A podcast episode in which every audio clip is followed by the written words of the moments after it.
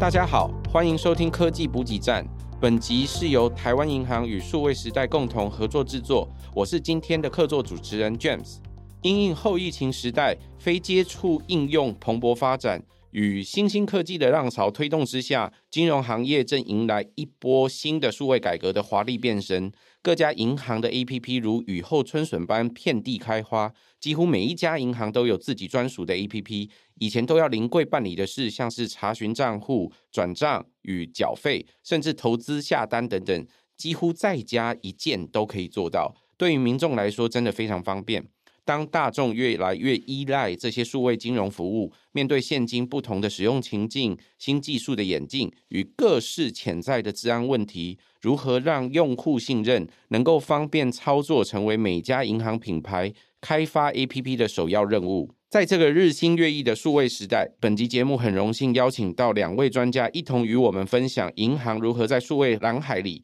保障用户安全以及用户的身份验证领域所面临的挑战与应对策略。首先，让我们欢迎到台湾网络认证股份有限公司策略长杜宏毅，杜策略长，您好。您好，我是杜宏毅。紧接着邀请的是台湾银行数位金融部经理卢建志，卢经理，您好。啊，主持人、观众朋友，大家好，我是卢建志，卢经理。在疫情之后啊，零接触几乎成为新一代的金融服务方式。加上金管会大力在推动 Bank 三点零，我们的生活跟经济的模式也逐渐在改变。从卖场啊、超商这些所日常需要的产业，都在不知不觉中把数位金融带到生活里面。几乎所有的人，一只手机就可以行遍天下，一只手机就可以仿佛是可以是一家银行，而且提供各式各样的服务。是不是？首先，请卢经理跟我们简单分享数位金融带来的好处有哪些？是的，近年来因为金融科技的发展很迅速，啊，因为疫情哈也翻转了民众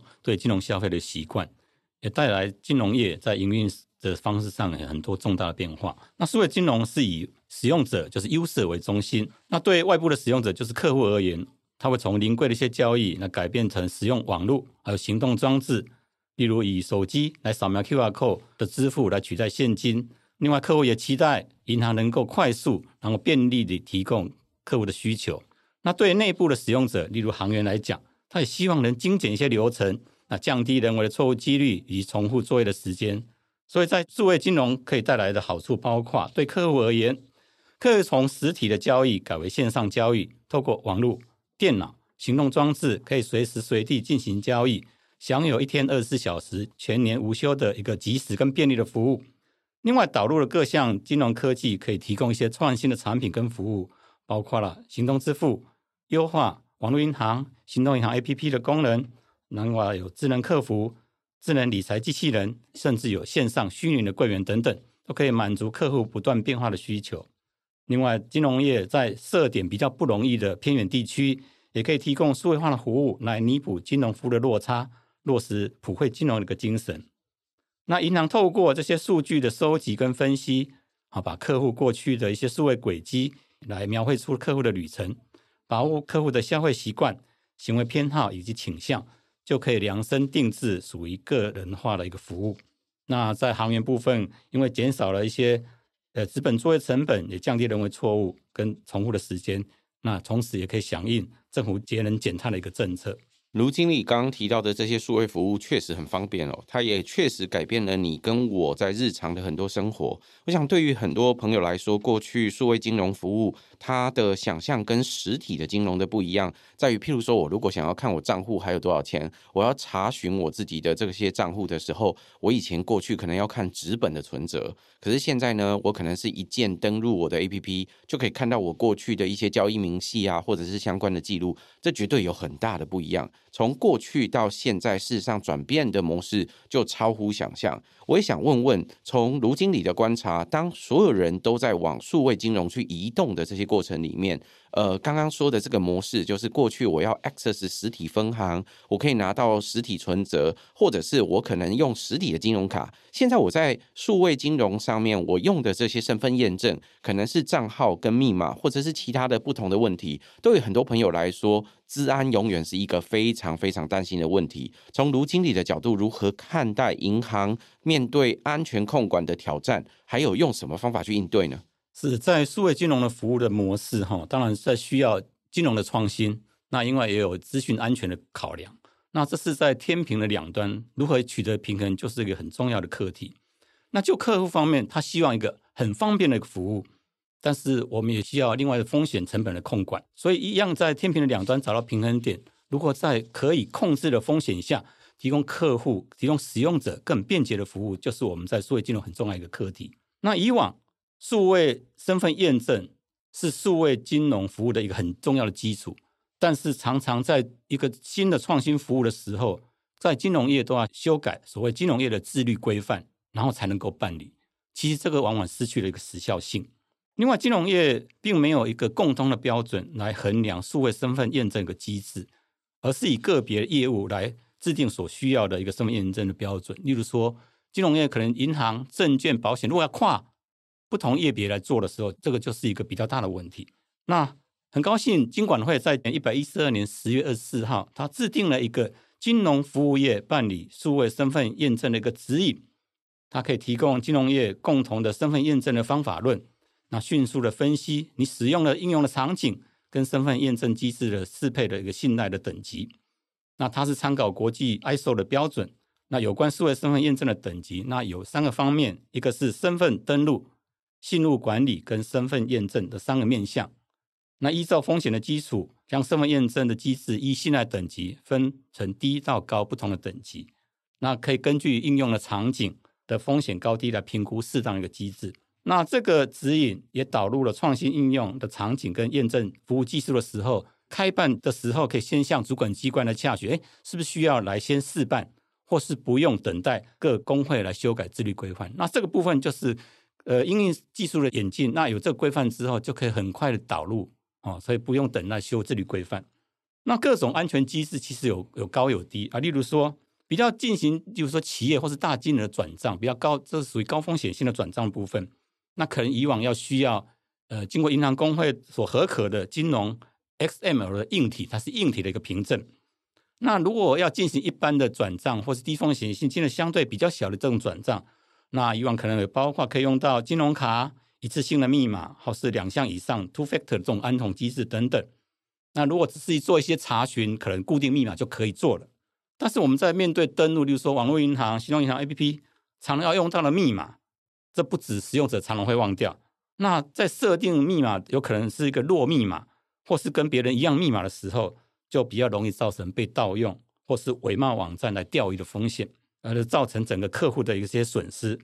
于是，全球在企业跟民众都在面对这样的问题的时候，如何摆脱这样的困境？那一个新时代的一个网络身份认证 FIDO 的标准跟兴起，那从此就可以进入无密码的一个时代。卢经理刚刚提到的这个过程，其实正是这个数位化服务或者是网际网络演进的这一段过程。我想，几乎所有朋友大概在使用各种不同的金融服务，一定会有这些印象。如果你要网络登录的时候，大概都要输入身份证字号啊，还要输入一个使用者代码或使用者账号，接着还要输入一个密码。这密码还有很多不一样的规则，可能会譬如说给规定你要有大小写的英文字母，然后还要有数字，然后第三个事情是可能还有不一样的密码长度。然后他又规定你很有可能六个月或一年你要再更改一次密码，这时候对于大家来说，每一个不同的数位服务。不同的有两个意思哦，一个是不同的银行或金融机构之间，另外一个是如同刚卢经理讲到的，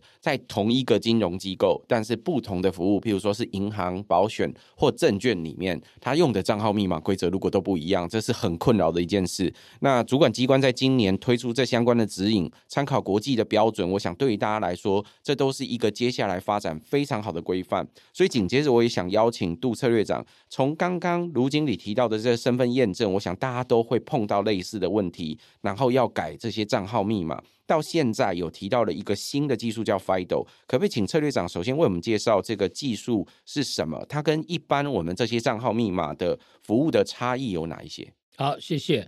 呃，通常我们要谈一个问题的时候，先了解一下问题的本质。呃，如果你要谈 FIDO 作为身份识别的一个机制的话，也许我们要先了解什么叫做身份识别或者是身份验证。通常我们在数位身份验证的时候呢，是你先到这家服务的公司去做一个身份确认的工作以后呢，他会发一个信物给你。这个信物可能是一组密码，可能是你的脸在那边登录，也可能给你一张卡片。然后呢，以后你就靠着这个信物来登入你的服务了，因为通常都是免临柜或者是不会有实质的这个临柜来作业。那通常这个身份识别大概分三种的方式，一个我们称之为所持之物，就是你手上所拿的东西，就是卡片啊等等的东西；另外一个所知之事，就是你所知道的事情，譬如说密码就是其中之一；另外一个是所具之形，就是你的形体，有的时候是看你的指纹，有的时候看你的脸的这个长相，有的时候用声音。事实上也可以，也是所具之形。好，你了解了这样子的一个呃原理了以后呢，所以在古代的时候啊，其实这古代也不远了哈。这古代的时候呢，大家习惯于用所知之事来做你的身份识别。也就是说，你如果知道一串密码的话，我就假设你就是那个人啊。那用这种的来做，但是随着典范转移、科技的进步。呃，其他的方式，譬如说所持之物跟所具之形，特别是所具之形，就你拥有的面貌、指纹、声音等等的方式来做身份识别，那这是一个现代的趋势，因为科技进步了，处理这种事情，一方面手机也可以处理，而且处理得非常快速。那么 FIDO 就是因应这样的一个典范转移所产生出来的新的一种身份识别方式啊。那这个 FIDO 的全称呢？如果你把它写出来的话，它是几个字的缩写，FAST 就是这个 F，ID 呢就是 Identification 或者是 Identity，O 就是 Online。如果你翻译成中文的话，可能叫做快速线上的身份或者快速线上的身份识别啊。那这个东西呢是一个国际标准啊，在好多年前大家陆陆续续把它提出来的。它基本的道理跟我们刚刚讲的身份识别是相通的，它也是你到这个，譬如说金融机构去申请，呃，FIDO 的机制装在你的手机之上。那在申请的过程当中，你会先做一个身份的确认，知道你是谁，然后在它的 database 里面登录了以后，把这个 APP 让你下载下去，从此以后这个 APP 就跟你的手机做一个连接。以后你要启动这个 APP，那你必须要使用你手机上面的一个生物识别的方式，譬如刷脸呐、或刷指纹的方式，这样子来启动，取代了原来你要输入密码的方式，仅此而已，没有什么太大的一个呃所谓的这个突破或什么的。但是呃，这是一种典范的转移，诚如刚才主持人所讲的，这样子的话可以让很多人在很多事上面方便许多。刚刚杜策略长帮我们解释了三个呃，我们常见的身份识别的原则。第一个叫做所持之物，如果在过去我们是实体分行的时候，可能是我的卡片，或者是我的证件，或者是我的印章，它可能是一个实体的物品。第二件事情叫所知之事，他可能会问你很多问题。最常见的可能就是密码相关的问题，可是我记得，如果大家在网络上用各种不同的数位服务的时候，忘记密码的时候，通常还会有其他的 challenge。那些 challenge 可能包含哪些？你读过的国小啊，你第一辆车的名字啊，或者是你第一个宠物的名字啊，你父或母的名字，你出生的城市等等，这些叫做所知之事。第三件叫做所具之形，通常就是看你的面貌、你的面容。在过去，我们很有可能就是靠证件上面的那个照片来看，说，诶，这个看起来人像不像？那现在可能更先进了，在数位服务上面可以靠呃脸部的辨识，或者是指纹，甚至刚刚杜策略长讲到的这种声音，都有机会可以来做这些辨识。我想这些辨识跟过去有很多不同的变化，也几乎是现在人人在用各种数位服务必备之处。我想这个变化对大家来说的想象不是只有金融服务而已。在疫情底下，我们要登记抢口罩，或者是我们要登记疫苗的这些过程，我们也需要用到这些身份认证机制。事实上，这些身份认证机制的创新将会是未来各种服务很重要的影响的一环。我想问问杜策略长，从这些创新的过程里面，不管对于使用者的习惯或者是行为来说，或者是对像现在我们在讲台银是金融机构来说，它会有什么潜在的影响？呃，我想这个发展的趋势应该会朝向越方便越好，但是也诚如刚刚罗罗经理所提到的，越方便越好也是天平两端的一端而已。还有一个就是安全性，所以你如果把安全性跟这个方便性结合在一起的话，它必然会走向多元化的身份识别。意思就是说，我们现在所想象的密码呀、刷脸啊，或者是你拿个印章啊，或拿个 IC 卡啊等等的，这个应该是非常基本的。譬如说，将来会不会透过手机跟你的门号做 check？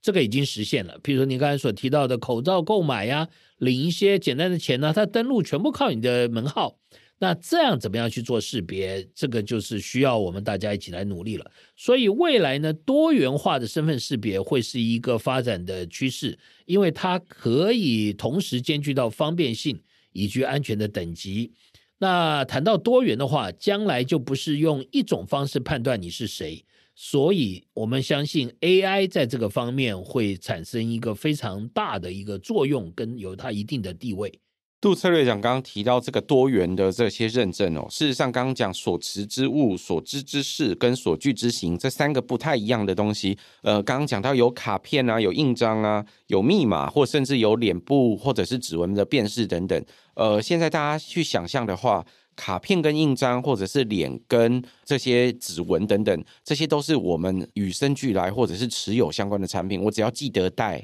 我大概就可以很快的让银行或者是金融服务知道我是谁。可是密码这种东西，就是跟我们人的这些呃行为记忆一样。有时候会忘掉，或者是有时候会忘记我在不同的金融服务或不同金融机构我设定的密码为何，又加上每一家公司的这些规则有可能不一样，所以会导致很多不同的问题。所以密码会是其中一种多元的认证的管道，但不会是唯一一种。这里我想邀请卢经理，从刚刚讲了数位金融服务有这么多不同的层次或这么多不同的服务，那我们在身份验证这种科技也做了很多不同的多。元的变化，这两个结合起来，其实就有很多不同的创新的可能。可不可以帮我们分享一下台银在数位的金融跟身份的验证上面做了哪些不同的努力？除了传统那，包括金融卡或是说一次性的密码，用简讯动态密码这种方式之外，那台银在这几年有推出了包括我们台银的随身银行 APP，有推出个 Set Go 的一个方式，它是用推波式的密码。推波到你的手机，这个手机是经过认证的，所以可以进行身份验证的服务，这是一种。另外，我们常常遇到就是说，客户密码或者使用的代码超过次数忘掉了。那以往重设当然是用金融卡去重设是可以，但是因为现在人在家里不见得会有读卡机，那我们就有推出了要一个超商立码验。那我们透过网络申请说要重设网络银行的代号或密码，网络相关设定之后，我们产生一组 QR code。客户带着这个 QR code 到统一超商的互动式多媒体 ibon 去做扫描，然后插入金融卡去做认证，这时候他就可以重设密码。那就如刚才杜博所讲的，我们在新一代的台银行动家的 APP 也启用了行动 FIDO 的一个安控。那这个是一个很方便的申请，因为我们会验证在申请的时候，我们验证客户的手机，你的 SIM 卡的门号。我们透过电信业者的认证，这 SIM 卡是当初你申请的，你自己本人的。同时，你当初留在银行的门号是一致的，我们就可以透过线上的申请来绑定之后的行动装置，在做交易的时候，这个用身份辨识就可以省掉密码这种方式的一个呃认证服务。另外一个比较可以值得一提的是说，国家发展委员会它透过整合各公部门的民众资料，有建置一个叫做个人化资料自主的运用买 data 的一个平台。那目前是改由数位发展部来主管，大概应用在有资料需求的服务的提供者，在取得民众授权之后，就可以经过身份验证，可以调阅民众的相关的个人资料。这有什么好处呢？跟银行办理相关服务的时候，就不用带很多证件，甚至一些户籍的资料也都可以不用带。例如说，我们台银在一百零九年八月就透过我们云端的服务，线上申办信用卡的时候就导入买 data 的服务。另外，在一百零九学年度下学期就开始，我们就学贷款大概是全国最大的一个银服务的银行，他们也提供这种导入买 data 服务，让学生跟家长可以通过数位化的方式，免于奔波之苦，也可以减少民众去跟地震或户政事务所索取相关资料，所以透过线上就可以达到这样的一个服务的来完成贷款的一个申请。同时，我们在线上申请，包括信用卡啦、就学贷款，还有目前全国公教人员的购物的竹潮优利贷啊，线上申请信贷、房贷，这些都陆续的导入买 data 的服务，而且这成效很好，客户不用带很多资料就可以得到，透过政府机关的资讯，又是最正确的。卢经理刚刚的分享，其实都在便利民众或者是便利一般使用者的这些服务哦。我想其实有非常大的变化。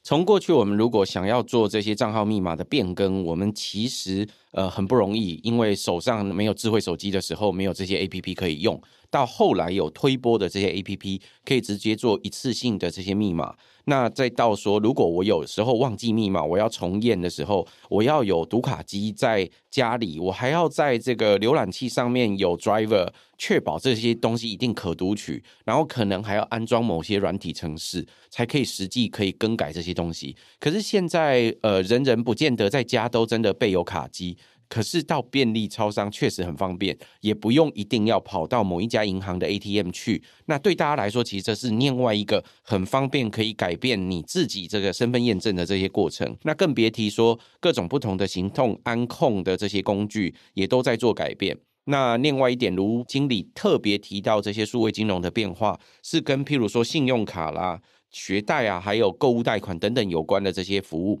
我想如果申办过这个流程，大概都会知道说，在过去你需要缴交很多不同的资料，除了身份验证之外，你可能面对不同的贷款或者是学贷，你都还要缴不一样的资料。可是事实上，可以靠着政府的合作，用这些不同的呃资料应用在。人民授权的情况下，就可以自动勾稽在不同机关之间的资料。我想对大家都是很方便的一个过程。所以整体来说，事实上数位服务它要能够协助一般的人可以使用这些。方便这些服务的过程，不用奔波往返，或者是还要另外去调一些我也听不太懂那些资料到底是什么的资料的情况之下，他需要背后做出很多不同的努力，才可以达成这些目标哦。紧接着，我也想邀请杜策略长，从您的角度来说，事实上从过去到现在，这个数位身份或身份验证的这一个技术已经有了很大不一样的变化。现在也是如同你刚刚的分享，有越来越多元的身份验证的服务或者是机制出现。从您的角度来看，接下来的数位金融的环境里面，在金融身份验证或者是安全控管的演进将会如何变化？我们又应该关注些什么技术或趋势吗？呃，在过去的时候，大家对于一个人的身份呢、大部分都是着重在比较呆板一点的，比如发个卡片给你啊，问你的密码呀，或者是刷你的脸等等。其实你仔细想想看，你的身份储存在不同的地方。所以呢，我们套一句比较俗话了哈，当别人问你你是谁的时候，你就跟他讲说：“你把探听起来啊。”所谓的探听起来就是问问其他单位我是谁。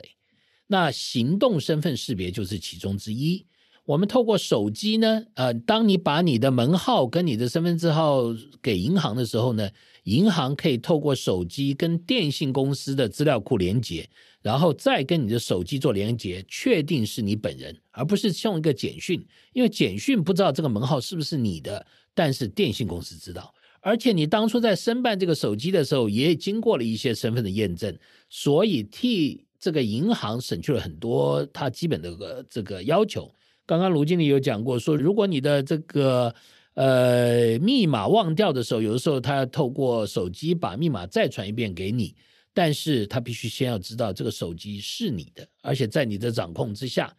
简讯没办法做到，但是透过我们的行动身份识别就可以做到。刚刚卢经理也有特别提到，向政府提供的 MyData，主持人也有提到讲说，透过 MyData 你可以了解到很多你个人的资讯，而且经过政府的认证，你可以把这个资讯分享给需要办理事务的地方。这些事情就是多元身份识别。多元身份认证以及大家互相合力建立起来的一个，我们称为叫做 identification infrastructure，就是身份验证的一个基础建设。那同样的身份识别的或身份验证的基础建设呢，我们现在也考虑，因为有陈如您刚刚所提到的，很多金融机构也开始建立自己的 FIDO system。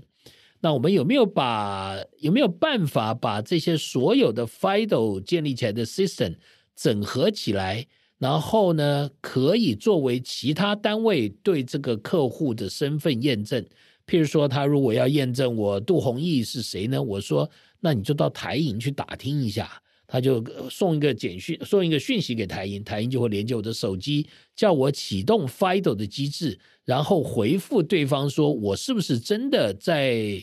台银曾经做过身份验证？那这种的方式就是呃，我们讲的用探听的方式来建立一个所谓的 identification infrastructure。